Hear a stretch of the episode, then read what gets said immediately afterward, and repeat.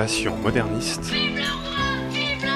Le podcast qui éclaire Versailles, la cour, le peuple, la reine, le clergé. l'histoire moderne. La terre est proche. La thèse est osée.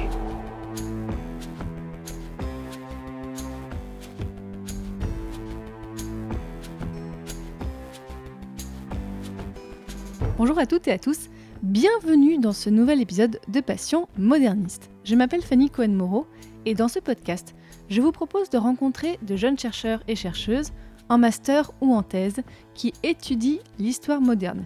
Et alors, pour rappel, l'histoire moderne, c'est un peu cette période qui s'est glissée entre le Moyen Âge et l'époque moderne, c'est-à-dire, en gros, pour l'Europe occidentale, entre les années 1500 et 1800, de la Renaissance à la Révolution française. Épisode 26. Seva et l'astrologie au XVIe siècle. C'est parti. Il y a des gens que, que ça intéresse ce- ce- Non, personne. Alors oui, aujourd'hui nous allons parler d'un sujet qui va peut-être vous sembler futile, parce que peut-être que vous lisez Télé 7 jours et qu'à la fin, il y a la petite rubrique astrologie.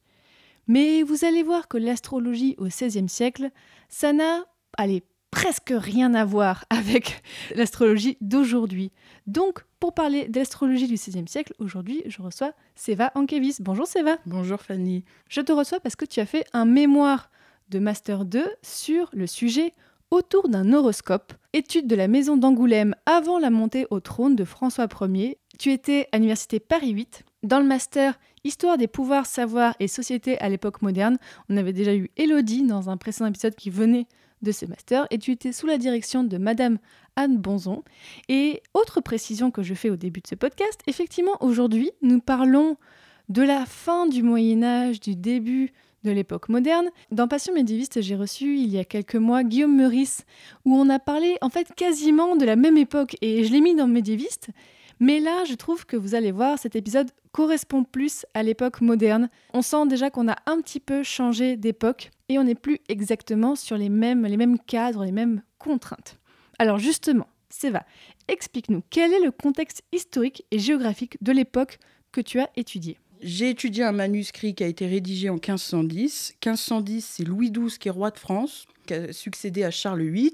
Il n'a pas d'héritier. Ça, c'est vraiment un très très gros problème parce que il assure pas son devoir de roi, celui de la continuité de la dynastie. Il a épousé d'une première noce une femme avec qui il n'a pas du tout eu d'enfant, euh, même pas de fille, vraiment rien du tout. Quand Charles VIII est mort, dans le contrat de mariage établi entre Charles VIII et sa femme Anne de France, il était stipulé que à la mort du roi, donc Charles VIII, son épouse devait épouser son successeur si bien sûr le successeur acceptait.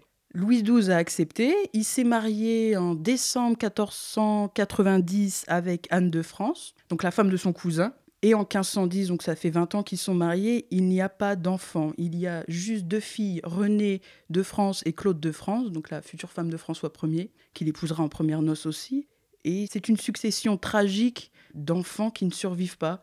Moi, j'en ai compté entre 8 et 10 dans les registres, dans les livres, euh, dans les biographies écrites de Louis XII et d'Anne de France. Ils n'arrivent pas à avoir d'héritier. Anne de France a eu un petit Charles Orlan avec Charles VIII. Il est malheureusement mort à l'âge de 3 ans. Par deux fois, deux ou trois fois, il y a eu des fils qui ont vécu vraiment quelques semaines. Malgré les festivités organisées par Louis XII, les petits à chaque fois mouraient. Et Anne de France a fini par mourir aussi à cause de, ses grossesses successives à 37 ans. Donc euh, nous, ça nous paraît jeune, mais il y a eu vraiment pas du tout de fils. Seuls René et Claude ont survécu en 1510. Ensuite, à la mort d'Anne de France, Louis XII épouse la sœur d'Henri VIII d'Angleterre, Marie Tudor, qui est beaucoup plus jeune que lui. Lui, à l'époque, il est malade, il a des gros problèmes d'intestin, il est faible, il commence à être vieux. Ils essayent, pareil, d'avoir un fils, mais euh, il meurt avant, malheureusement. Donc elle, euh, elle est obligée de suivre une quarantaine euh, pour savoir si elle est enceinte. Donc, et il meurt le 1er janvier 1515. Et le 1er janvier 1515, François Ier monte sur le trône de France. Alors, une autre chose importante, c'est que pour quand même assurer sa continuité, pas dynastique, mais sa continuité générale, Louis XII, son plus proche parent, c'est son cousin de la branche des Valois, c'est François d'Angoulême, donc le futur François Ier. Alors, en 1499, Louis XII désigne le jeune duc d'Angoulême, donc François d'Angoulême, qui sera le futur François Ier, comme son héritier présomptif. Oh, il, a, il avait déjà un peu préparé le terrain Il au cas avait où, un quoi. peu préparé le terrain. Il n'était pas très enclin à ce que ce soit lui parce qu'il voulait, euh, et c'est normal, que ce soit son fils de sang, son héritier, qui prenne la couronne de son père. Il fiance ensuite François d'Angoulême et sa fille Claude de France pour encore plus sceller cette continuité et pour être sûr qu'il maîtrise en fait ce qui se passera s'il n'a pas de fils. En 1508, François est fiancé avec Claude. Il monte vivre à la cour de France, à Blois, pour s'imprégner de ce qui l'attend potentiellement. Et du coup, euh, il se marie avec Claude de France, Louis XII meurt, et c'est lui le roi le 1er janvier 1515. Et euh, Louise de Savoie aura la phrase euh, dans son journal. Donc la mère de François La mère de François Ier, Louise de Savoie. Dans son journal, elle écrit Le 1er janvier, je perdis mon mari, et le 1er janvier, mon fils fut roi de France. Donc, euh, elle attendait la montée au trône de son César, parce qu'elle l'appelle son César, son soleil. C'est vraiment. César, c'est référence à l'époque antique. Euh. Euh, oui, entre autres parce que euh, il y a le parallèle avec César qui a tout conquis, qui a tout eu bon. Enfin, elle s'accroche à lui et c'est son César. Dans, dans tous les manuscrits qu'on peut lire, dans, dans toutes les choses où elle parle. Et surtout dans le, dans le journal, il est hyper intéressant à lire parce que euh, on voit qu'elle s'inquiète pour lui. Il y a, je sais plus c'est à quelle entrée ni à quelle date, de quelle année, où en fait il est petit, il fait une chute de cheval, est blessé, c'est grave, elle a peur qu'il meure et elle fait toute une, tout un texte sur son César, mon petit, il est blessé. Le journal, c'est un, tout petit manuscrit, euh, ça a été édité. On mettra la référence sur le site, ça intéresse les gens, mais oui. ça- Oui, je t'en- je t'enverrai la référence. C'est vraiment, ça se lit en une demi-heure et elle raconte comme ça euh, qu'elle attend que son fils monte et elle attend que ça et elle est même euh, contente. Alors je mets des grosses guillemets sur contente parce que euh, lors euh, d'une grossesse d'Anne de France, elle accouche d'un petit garçon et malheureusement il meurt quelques semaines après et elle a une phrase euh, Il n'avoit faute de vie, il ne peut retarder l'exaltation de mon César. Elle avait qu'une envie, c'était que son fils montre sur le trône, ouais, Je crois, oui. Bon, on a bien compris maintenant le contexte historique, mais raconte-nous pourquoi avoir choisi de travailler sur un manuscrit très particulier, donc qui parle d'astrologie. Alors, j'ai pas vraiment choisi. Au début, je voulais vraiment travailler sur euh, le trio euh, des monarques européens, euh, François Ier, Charles Quint et Henri VIII, parce que j'aimais beaucoup la dynamique dans les livres que je lisais, dans les cours que j'avais fait en licence, et aussi euh, dans l'imaginaire qu'on en avait avec les séries télé. Euh, j'ai lu pas mal de BD, des, des choses comme ça. Et François Ier, moi, j'ai- j'aimais beaucoup ce roi-là depuis très très longtemps. J'ai commencé par étudier l'histoire de l'art, donc euh, je voulais me spécialiser en, en art moderne, donc travailler sur l'art de la Renaissance en France. euh, donc je voulais vraiment travailler sur ce trio-là, mais c'est quand même assez bouché. Il aurait fallu trouver quelque chose de très très précis. Parce que ça a déjà été beaucoup étudié, c'est ça? Beaucoup étudié. On m'a proposé ce manuscrit-là. Alors au début, je me suis dit l'astrologie, comment tu vas faire? C'est pas vraiment ce que tu aimes. Je m'y intéressais même pas forcément parce que ce comme tu as dit en- dans l'intro, euh, c'est souvent euh, la dernière page des programmes télé, euh, Ast- Astro TV sur la Free, avec des questions vais-je retrouver l'amour perdu Serais-je riche un jour? Enfin, c'était vraiment. ça m'intéressait pas tant que ça. Et puis je me suis dit pourquoi pas de prendre ça comme une sorte de défi, de, de sortir de ma zone de confort, de ce que j'aimais faire le plus, donc l'histoire de l'art, les monarques européens, le XVIe siècle. Et en plus, c'est un manuscrit euh, qui a été commandé par Louise de Savoie, c'est la mère de François Ier, donc je perdais pas en, en Mm. fait au change. C'était même plutôt bien de, de s'intéresser à, à ce qui se passe autour de François Ier, vraiment son cercle intime. Donc j'ai commencé par lire des choses sur Louise de Savoie. Il y a un super livre euh, qui est un collectif euh, qui s'appelle Louise de Savoie, par Cédric Michon, Pascal Brioist et Laure Fagna, qui ont vraiment fait euh, quelque chose de très abouti sur Louise de Savoie. J'ai commencé par ça. Et je me suis dit, bon, bah, allez, pour l'astrologie, on- pourquoi pas? Vraiment, pourquoi pas? Et en fait, je regrette pas du tout. Ah, je comprends. Et heureusement, comme ça, tu viens nous en parler aujourd'hui. Alors déjà, définissons. Moi, j'aime bien quand on définit les termes au début. Comment définir l'astrologie au XVIe siècle? Donc, on a commencé à teaser qu'effectivement, c'est pas l'astrologie comme aujourd'hui. Comment on peut définir ça? Alors déjà, il- il faut se mettre euh, dans la tête que astronomie et astrologie, elles sont sœurs. On les considère comme sœurs, comme cousines. À l'époque, oui. à l'époque. Mais il est évident que c'est pas du tout la même astrologie que les astrologues euh, de notre époque font. D'abord, c'est une science. Au XVIe siècle, c'est vraiment considéré comme une science. Il y a un mathématicien anglais qui s'appelle Thomas de Blunville en 1594 qui définit l'astrologie et l'astronomie. Au tout début de sa définition, il dit It is a science. C'est enseigné à l'université, ça fait partie des sept arts libéraux. On la compare à la médecine, parce que pour faire de l'astrologie, je l'expliquerai après, il faut comprendre aussi un peu la médecine. Et Thomas de Blunville, qui est un humaniste et mathématicien anglais, il définit l'astrologie comme une science qui décrit les magnitudes et les mouvements des corps célestes, donc les sphères et les étoiles, les planètes, aussi bien fixes que mobiles, pour l'astronomie. Et l'astrologie, elle prend en compte l'influence du mouvement de ces corps célestes, des étoiles, des planètes, sur l'homme, donc l'homme en général. Donc là, on peut se dire, ok, bon, ça ressemble quand même à l'astrologie d'aujourd'hui. Mais on n'a pas euh, la même approche. Pour mon mémoire, je n'ai pas utilisé de livres écrits par des astrologues. Contemporains, j'entends, parce que du coup, euh, au XVIe siècle, c'était des scientifiques, ça sert de source, mais euh, c'était vraiment la chose à ne pas faire parce que. alors, je suis tombée sur des articles écrits par des astrologues, je suis tombée sur des livres écrits par des astrologues. Il y a des choses qui sont bonnes, mais c'est pas utilisé parce que c'est pas la même considération de l'astrologie qu'au XVIe siècle. Alors, c'est-à-dire, qu'est-ce qui est différent alors? Ce qui est différent, c'est vraiment le statut scientifique. Aujourd'hui, on n'enseigne plus l'astrologie à l'université. C'est pas un outil politique non plus aujourd'hui. À l'époque, même les papes avaient des astrologues parce que les papes sont souverains. Les astrologues aident les souverains et conseillent les souverains. Alors, comme aide décisionnelle, comme outil, comme euh, vraiment comme conseiller. Aujourd'hui, euh, je pense pas que les présidents de la République ou même peut-être, hein, peut-être, peut mais on ne sait pas. peut-être. Euh, je crois que c'est François Mitterrand qui allait voir une astrologue une fois par semaine, je ne sais plus. Oui, ça me dit quelque chose. Cette ça me dit quelque chose aussi. Même si dans la société d'aujourd'hui, on voit beaucoup de gens qui croient à l'astrologie, qui l'utilisent, il y a énormément de, de gens qui y croient. Je me suis dit, je vais prendre ce sujet-là aussi pour apprendre des choses. Et j'ai appris beaucoup de choses. Donc on voit que l'astrologie, donc au XVIe siècle, c'est quelque chose qui est pris très très très au sérieux. C'est très sérieux. Qui a une place dans la société, qui, voilà, tu le disais, les, les monarques peuvent prendre des décisions politiques en fonction de ce que leur disent les astrologues. Voilà. Il y a un super manuscrit qui est conservé euh, au château de Chantilly. Si je ne me trompe pas, c'est le MS 420 qui s'appelle euh, Généalytique du roi très chrétien, où pour ses 40 ans, François Ier fait dresser des horoscopes alors il y en a trois de François Ier et je crois que le reste c'est ceux pour ses fils.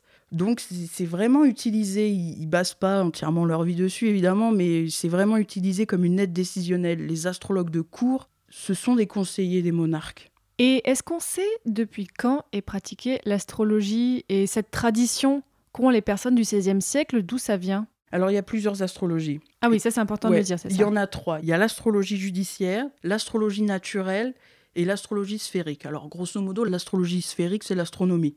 C'est le mouvement euh, des corps célestes, des étoiles, des planètes, sans prendre en compte l'influence que cela a sur l'homme. L'astrologie judiciaire, elle a cette notion de prédiction. Quand on pose une question, euh, ça va avoir une influence sur la personne qui pose la question. Il y a cette astrologie-là, donc l'astrologie judiciaire et l'astrologie naturelle, elle se base sur les éléments terrestres, sur euh, les éléments de météorologie, sur euh, la navigation aussi. Beaucoup de personnes qui utilisent l'astrologie naturelle sont des navigateurs pour se repérer euh, dans le ciel sur le bateau. Avec l'astrolabe ou ce genre de choses? Astrolabe, il y a les tables astronomiques, mais c'est un peu plus compliqué. Et la sphère armillaire aussi. La sphère armillaire, c'est un gros globe avec des anneaux qui représentent l'horizon, le cercle écliptique. Euh, on utilise le cercle écliptique pour se repérer euh, par rapport au corps céleste, les étoiles. Euh, c'est un peu compliqué, j'en ai vu qu'un. C'est vraiment quelque chose de très très minutieux où les cercles bougent. Si je trouve une photo, je la mettrai sur le site aussi, c'est intéressant. Ouais, donc vraiment l'astrologie naturelle, la météorologie, les éléments terrestres, les marées aussi, et la médecine tout ça, c'est un rapport. Donc ça, ça fait partie de l'astrologie naturelle. C'est celle qui pose le moins de soucis. Parce qu'il n'y a pas cette notion de prédiction et d'influence que ça a sur les hommes. Parce que ça ne plaît pas trop à l'Église, le fait que ça influence les hommes, leur comportement. Peut-être tu peux rajouter quelque chose sur l'astrologie judiciaire. Donc c'est celle qui pose le plus de problèmes parce que l'influence que l'astrologie judiciaire a sur les hommes va avoir des conséquences sur leur libre arbitre. Ils vont agir autrement parce qu'ils ont eu des réponses euh, à leurs questions qui vont leur plaire ou pas. Et souvent, il y a des contemporains qui se moquent de cette astrologie parce que justement, euh, ça agit sur les hommes de façon néfaste la plupart du temps. Et en 1533, il y a Rabelais qui se moque et qui écrit quelque chose sur l'astrologie judiciaire où il explique Cette année, les aveugles verront peu, les sourds ouïront assez mal et les muets ne parleront guère. voilà, donc il se moque vraiment de cette astrologie sous-entendu que c'est bidon, quoi, donc, parce qu'il y a cette influence, alors que l'astrologie naturelle, elle est plus sérieuse, parce qu'elle prend en compte la médecine, les éléments naturels, la météorologie, les marées, c'est vrai, on s'en sert vraiment de façon plus sérieuse. Elle n'est pas moquée, l'astrologie naturelle. Et donc du coup, sur les origines, d'où ça vient ces pratiques? On la pratique depuis très longtemps parce que, euh, même depuis l'époque pharaonique, parce que chez les Égyptiens, on peut considérer qu'il y a une interconnexion entre leur religion officielle et le fait qu'ils intègrent le cosmos à cette religion. On peut considérer que les Égyptiens utilisaient l'astrologie. Donc on a retrouvé euh, des horoscopes qui datent de l'époque babylonienne et aussi euh, durant l'Antiquité, à l'époque de l'Empire romain, en Occident latin. Elle était assez critiquée parce que ceux qui la pratiquaient étaient exilés ou condamnés, surtout sous les empereurs chrétiens. Donc je pense qu'on la pratique depuis très très longtemps parce que euh, pour l'Église, elle est toujours présente dans les questions, pendant les conciles, pendant les réunions. Il y a toujours une part euh, des questionnements qui parlent de l'astrologie. Donc c'est qu'elle est, malgré les interdictions, elle continue d'être pratiquée. On ne peut pas véritablement à 100% l'interdire. Et aussi euh, chez euh, la civilisation arabe, où vraiment l'apogée de l'astrologie, c'est entre le 8 et le 9e siècle, avec l'expression Akam al-Nujun, c'est le décret, le jugement des astres. On peut définir l'astrologie arabe comme ça, où il y a vraiment cette notion-là, parce que du coup, comme les empereurs romains chrétiens l'interdisent en Occident latin, ça ne veut pas dire qu'elle s'arrête d'être pratiquée euh, dans le monde arabe. Elle persiste, elle continue, elle se développe. Et avec des astrologues très célèbres comme Abou Massar, Ali Aben Ragel, qui auront un certain succès aussi euh, dans l'Occident euh, du XVIe siècle.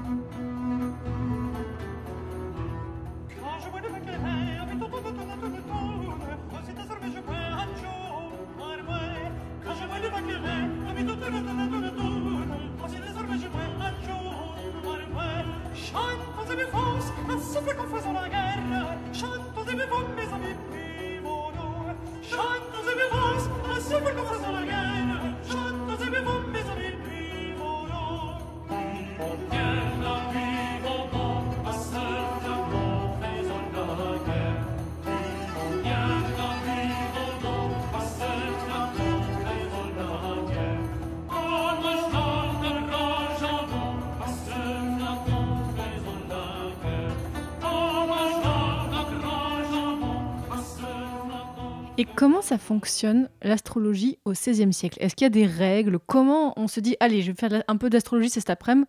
Comment ils faisaient? Alors, il faut être formé. Ah, bon. Déjà, c'est une science, on l'apprend à l'université. Ah ouais.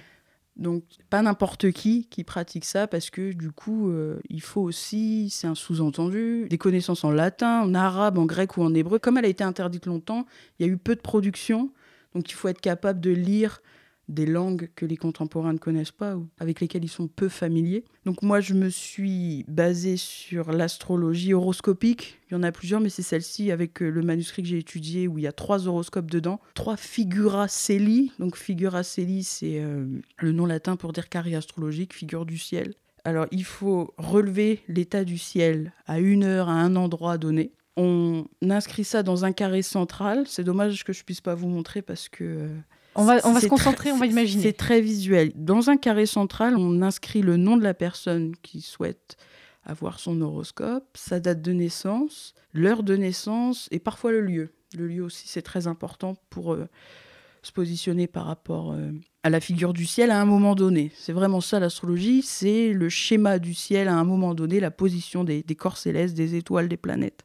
Donc on va faire une figure acélie, un carré astrologique. On fait son premier petit carré, on réinscrit un carré pas tout à fait droit et encore un autre carré de telle sorte à ce qu'on obtienne 12 triangles équilatéraux. Ok, ah oui, c'est vraiment très géométrique. C'est très géométrique parce que l'ordre importe. Ces triangles-là, on appelle ça des domus. des maisons en latin. C'est les maisons qui correspondent. Il y en a 12, donc les 12 signes du zodiaque. Chaque Oh. maison, c'est un signe avec des caractères propres, euh, caractère froid, caractère chaud, humide, sec, le feu. C'est hyper compliqué. Et en fonction de la position des corps célestes, ils vont avoir sa place dans les maisons. Je ne sais pas si je suis claire.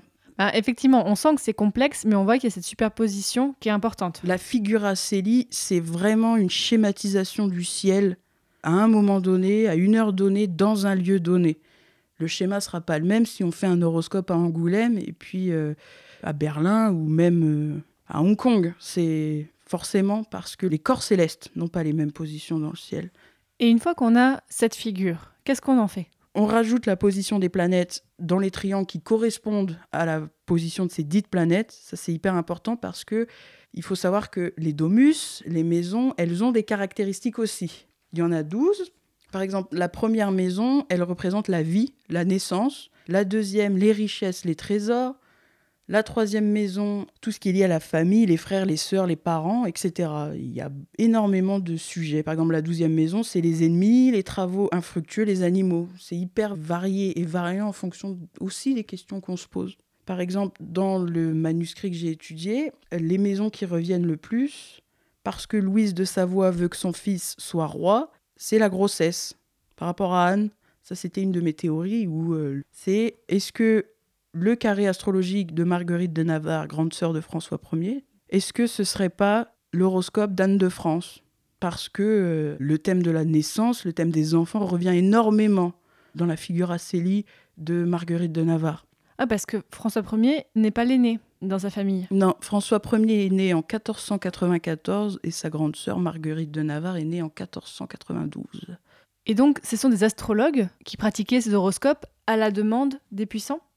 Alors c'est à la demande des puissants, ce sont des astrologues oui, mais ils peuvent être aussi, euh, moi j'ai vu des choses comme quoi ils étaient barbiers, chirurgiens, médecins, c'est vraiment les métiers du corps.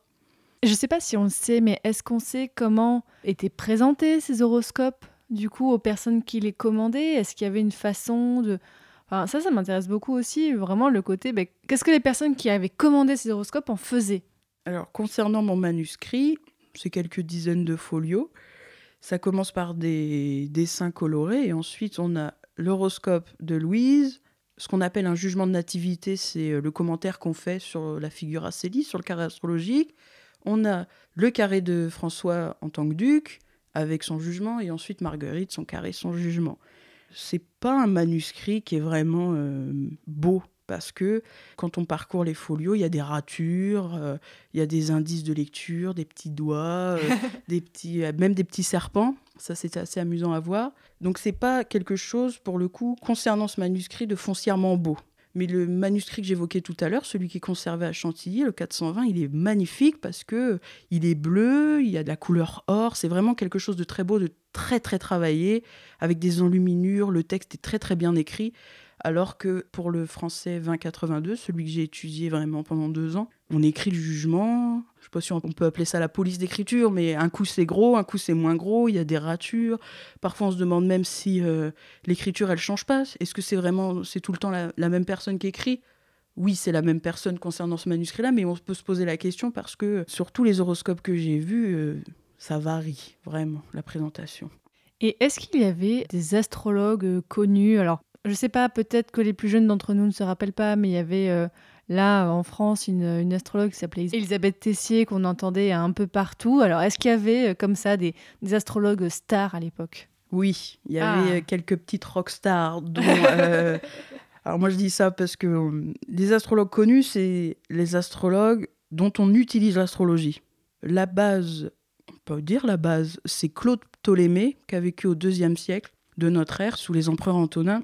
On n'a pas beaucoup de choses sur sa vie, mais on sait que c'est lui qui est à l'origine de l'astrologie pratiquée au XVIe siècle. Donc on peut dire que c'est une rockstar parce que euh, on connaît Claude Ptolémée quand on fait de l'astrologie.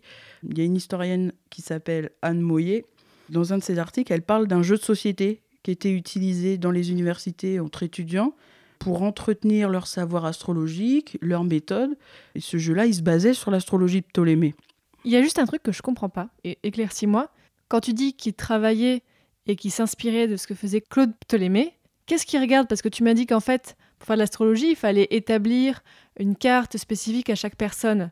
Donc là, forcément, il ne pouvait pas faire ça à l'époque. Donc qu'est-ce qui nous reste de lui? Euh, C'est une façon d'interpréter? Alors de Claude Ptolémée, on a hérité de la Tétrabible. La Tétrabible, c'est l'œuvre majeure de Ptolémée avec la Malgeste. Mais la Malgeste, ça ne concerne pas l'astrologie, c'est vraiment de l'astronomie. C'est une œuvre qui traite que d'astronomie. La Tétrabible, c'est le livre qui ne parle que d'astrologie, divisé en trois livres. Donc le premier livre, c'est tout ce qui est euh, caractéristique des éléments célestes, les planètes, les étoiles, les caractères euh, humides, secs, euh, en fonction de leur position dans le ciel, etc. Dans les deux autres livres, c'est la méthodologie de l'astrologie. Il classe les éléments célestes, il les définit, il les caractérise, il les associe toute cette histoire de maison, euh, la maison de la famille, la maison de la naissance, de la richesse, tout ça c'est expliqué dans la Tétrabible. C'est quatre livres vraiment qui définissent, qui caractérisent et qui expliquent ce que c'est que les éléments célestes, les étoiles, les planètes euh, et tous les autres éléments célestes. Et ça, c'est vraiment resté. On se base sur la tétrabible de Ptolémée. Quand l'astrologie, elle est interdite, contrôlée, euh, supprimée en Europe occidentale, elle continue de subsister dans les mondes arabes. Il y a deux astrologues, Abou Massar et Ali Aben Ragel, qui sont deux autres rockstars de l'astrologie euh, du XVIe siècle, même s'il y en a un, il est euh, du XIe et l'autre du VIIIe siècle.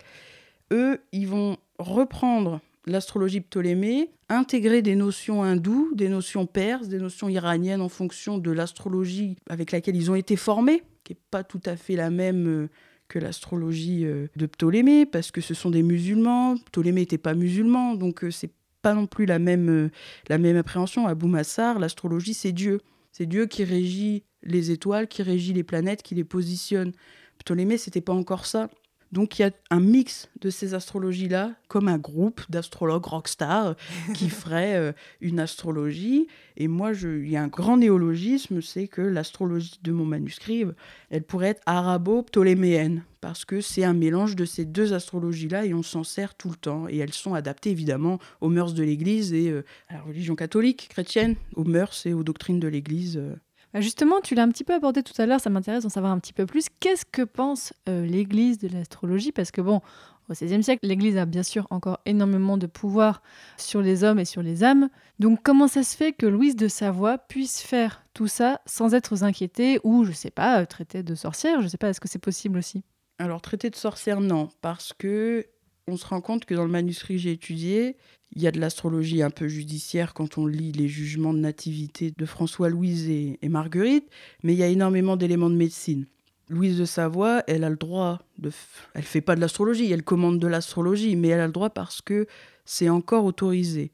L'astrologie, elle a une position hyper fragile, hyper euh, stable et à la fois instable concernant l'Église, parce que pendant de nombreux conciles, on parle de l'astrologie. Elle est évoquée, la question est posée, alors euh, comment je ne sais pas, mais qu'est-ce qu'on fait de l'astrologie? Est-ce qu'on l'autorise?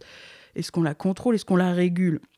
Pendant plusieurs conciles, sa position, elle change parfois. On l'a vu euh, sous les empereurs romains chrétiens, on expulse ou on condamne ceux qui utilisent ou qui pratiquent l'astrologie. Durant le concile de Trente, donc qui commence en 1542, on l'interdit, mais elle continue d'être pratiquée. Donc c'est que, euh, alors ils font pas ce qu'ils veulent, mais euh, c'est difficile d'interdire. C'est toléré aussi. C'est toléré. C'est difficile d'interdire quelque chose qui est pratiqué depuis aussi longtemps, qui fait partie du quotidien presque des gens, parce que euh, l'astrologue il peut être médecin, donc les intellectuels, les érudits la connaissent, la pratiquent parfois. Il y a une bulle en 1586 du pape Sixte V qui s'appelle Coeli et Terrae, qui condamne son enseignement dans les universités. 1510, on est euh, quelques dizaines d'années avant son interdiction d'enseignement. C'est un tournant pour l'astrologie parce que c'est à ce moment-là où on va la décrire comme diabolique. Alors qu'avant, on considérait que c'est Dieu, les étoiles. C'est Dieu qui forme le monde, qui est à l'origine du monde. Louise de Savoie, quand elle commande son horoscope, elle s'en remet au ciel. Est-ce que son fils va vraiment être, va, être roi de France? Est-ce que ce que Saint François de Paul lui a dit euh, avant qu'elle ait ses enfants, ça va se réaliser Est-ce qu'elle va voir vraiment son fils monter Elle s'en remet au ciel littéralement parce que c'est Dieu qui agit sur tout ça. Mais elle pourrait juste, par exemple, aller à l'église et prier. Mais elle, elle décide de faire des horoscopes. Elle décide d'aller plus loin parce que 1510, il y a des grossesses successives d'Anne, c'est lié tout ça. Peut-être qu'elle se dit, ça y est, mon fils ne sera pas roi, il va avoir un garçon. Donc une prière là ne suffit plus, Ça il faut suffit faire un plus. horoscope. Voilà, c'est ça, elle s'en remet littéralement au ciel. Mais est-ce que aussi euh, l'astrologie c'était pratiqué seulement par les plus grands ou aussi on voit dans des alors je sais pas si c'est possible de le savoir ça mais dans les couches un peu plus populaires? Bah, L'astrologie naturelle, plus, parce que je parlais des marées, je parlais euh, des éléments de météorologie, les paysans. C'est important de savoir euh, le temps qu'il fait pour les récoltes, pour euh, tout ce travail-là, et aussi pour les navigateurs, les marins qui entreprennent de grands et longs voyages. Il faut pouvoir euh, connaître la direction dans laquelle on va, vers où on se dirige. Et ça, les étoiles, euh, avec les astrolabes, on peut savoir tout ça. Donc, les couches populaires, oui, les paysans, certainement. alors, peut-être pas le, paysan vraiment qui fait sa récolte, mais je pense, ouais, que dans les couches populaires, en tout cas pour l'astrologie naturelle, c'était pratiqué. Dans tes recherches, qu'est-ce qui t'a le plus surpris en étudiant ces manuscrits? Alors, en étudiant ce manuscrit-là, c'est que le manuscrit va vraiment au-delà de l'astrologie. C'est pas le sujet principal au fond quand on connaît le contexte, quand on connaît les personnages qu'il y a autour de ce manuscrit-là, quand on lit le manuscrit aussi, parce que je parlais des, des trois superbes dessins colorés euh, où dessus il y a des inscriptions latines qui sont en fait des adages d'Erasme. En 1510, François Ier, il a 16 ans. Il est en train de se former, il est déjà héritier de présomptif, il faut le préparer à ses potentielles futures responsabilités. Les adages d'Erasme, c'est des adages qui ont été choisis. euh, par exemple, il y a un adage, c'est le loup danse autour du puits, il y a euh, la montagne accouche d'une souris. Ce sont des adages. euh, Donc c'est des, c'est des maximes, c'est des métaphores? Oui, c'est un adage, c'est une maxime, c'est une petite phrase. euh, Erasme, c'est euh, le prince des humanismes, c'est l'humanisme. Erasme, c'est celui qu'on connaît peut-être le plus quand on parle de l'humanisme. On parle d'Erasme, on parle de, de tous ses écrits. euh, la- Donc c'est un auteur contemporain de l'époque. Ah oui, oui, oui, totalement, totalement. Et celui qui a établi les horoscopes et qui a euh, vraiment fait le manuscrit, il connaissait Erasme, il est humaniste. C'est François de Moulin de Rochefort qui a fait ce manuscrit-là. C'est un moine, c'est un érudit. C'est un moine? Oui. Donc il... Donc voilà, donc Ah c'est vraiment euh, avec- certainement aussi avec l'aide de- d'un autre homme d'église qui s'appelle Jean Thénault, qui a fait des cabales. Donc euh, les cabales, c'est aussi du domaine de l'astrologie de Mais ils étaient hommes d'église et ils faisaient quand même de l'astrologie Oui, alors que c'était critiqué. que- alors, François Desmoulins de Rochefort, c'est un proche de Louise de Savoie. Il a été précepteur de François d'Angoulême, peut-être de sa sœur, ça c'est possible aussi. Il a été moine, et lorsque François monte sur le trône, euh, donc François Desmoulins de Rochefort, il finit sa vie grand aumônier de France Ah de. François Ier. Donc c'est vraiment un homme qui l'a suivi euh, toute sa vie. Ça a été son précepteur, certainement son astrologue aussi. Grand aumônier de France, c'est pas rien. Donc vraiment, on voit que là, l'astrologie, elle se mêle parfaitement avec euh, le fait d'être un homme de Dieu, d'être un homme d'église. Donc l'astrologie, entre les lignes, quand on pense à ça, c'est qu'elle est tolérée, c'est que c'est que c'est quelque chose qui À cette époque-là encore un à peu. à cette, époque-là encore un peu, vraiment dans les cercles de lettrés, parce que euh, il y a des lettres entre euh, François Desmoulins de Rochefort et Erasme, où l'un cite l'autre, où Erasme cite François Desmoulins de Rochefort euh, auprès d'un autre correspondant. Donc c'est vraiment un cercle de lettrés, un cercle d'humanistes autour de ce manuscrit-là. Et Séva, si les auditeurs et auditrices veulent en savoir plus sur l'astrologie à l'époque moderne, est-ce que tu aurais un ouvrage un peu à nous conseiller? Je dirais, entre science et nigromance, astrologie, divination et magie dans l'Occident médiéval 12e, 15e, d'un historien qui s'appelle Jean-Patrice Boudet. C'est vraiment euh, très intéressant à lire. Et d'un autre historien qui s'appelle Brendan Doley, Astrologie in the Renaissance, de 2014, dont c'est en anglais. Mais ça a été vraiment mes deux bibles euh, concernant l'astrologie euh, pour ce mémoire. Et depuis que tu as fini ce mémoire, Séva, qu'est-ce que tu fais? Alors, j'ai préparé les concours du CAPES et de l'agrégation. En histoire? En histoire pour pouvoir euh, continuer ma lancée de recherche en doctorat. Et est-ce que tu as déjà des plans peut-être pour la suite ou des envies que tu aimerais réaliser? Ah bah, je voudrais continuer à travailler sur François Ier, peut-être pas sur l'astrologie parce que je pense qu'à titre personnel j'ai fait le tour avec ce manuscrit-là, Mais oui, vraiment euh, continuer à travailler euh, dans le cercle de Louise de Savoie, François Ier, sa grande sœur Marguerite de Navarre, parce que j'ai vraiment euh, pris beaucoup de plaisir à travailler sur ces trois personnages-là.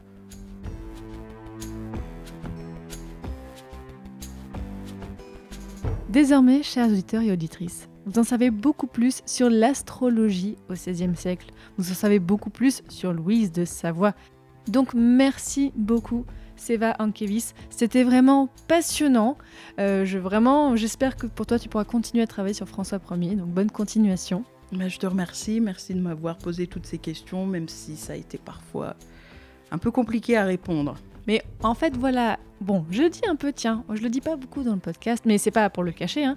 C'est que, auditeurs et auditrices, sachez qu'il y a un montage. Tout ce que vous avez entendu, je fais un montage, mais pour que ce soit plus agréable pour vous à écouter. Effectivement, euh, je coupe les hésitations, je coupe les moments où on se reprend. Voilà, moi je me reprends parfois, mon invité se reprend parfois, et c'est le cas pour tout le monde. Donc effectivement, peut-être que vous vous dites oh là là, c'est méga fluide et tout ça. Moi, je fais le choix de couper parce que comme ça, à l'enregistrement, on est un peu plus naturel, on, on peut prendre le temps. Et pour que vous, après, je fais le montage pour que ce soit agréable à écouter, parce que écouter quelqu'un qui, qui bute ou qui, bégaye sur les mots, c'est pas agréable, mais voilà, moi c'est mon choix. Donc j'espère que ça vous plaît. Et d'ailleurs, si vous avez envie d'écouter euh, d'autres épisodes, allez écouter tous les autres épisodes de Passion moderniste, donc où on explore l'histoire moderne. Et bien sûr, je vous conseille d'aller écouter aussi mes autres podcasts. Alors vous verrez, j'en ai parlé un petit peu. Il y a quelques mois, j'avais fait un épisode notamment avec Guillaume Maurice, donc où il a fait une biographie romancée euh, sur le fou du roi de Louis XII puis de François Ier. Donc on avait parlé un peu de ce, contexte-là, mais lui c'était vraiment beaucoup plus le côté médiéval de la chose. Alors vraiment ça, il n'y avait pas photo. Mais donc euh, j'ai fait plein d'autres épisodes sur le même format que ce qu'on fait aujourd'hui, donc pour parler avec des jeunes chercheurs et chercheuses en histoire médiévale. Et aussi, depuis quelques mois, je fais Passion Antiquité, donc sur l'histoire antique. Vraiment, là, j'ai envie de vous faire euh, voyager. Si vous avez envie de me soutenir, de soutenir les podcasts, alors déjà vous pouvez parler du podcast autour de vous, que ce soit à votre sœur, à votre cousine, à votre collègue de travail, euh, vraiment. Parler du podcast autour de vous, c'est vraiment ce qui peut m'aider. Vous pouvez aussi retrouver bien sûr Passion Moderniste sur euh, Twitter, Facebook, pas Instagram parce que j'ai pas le temps de faire Instagram juste pour Passion Moderniste. Et je vous dis à très bientôt pour un prochain épisode. Salut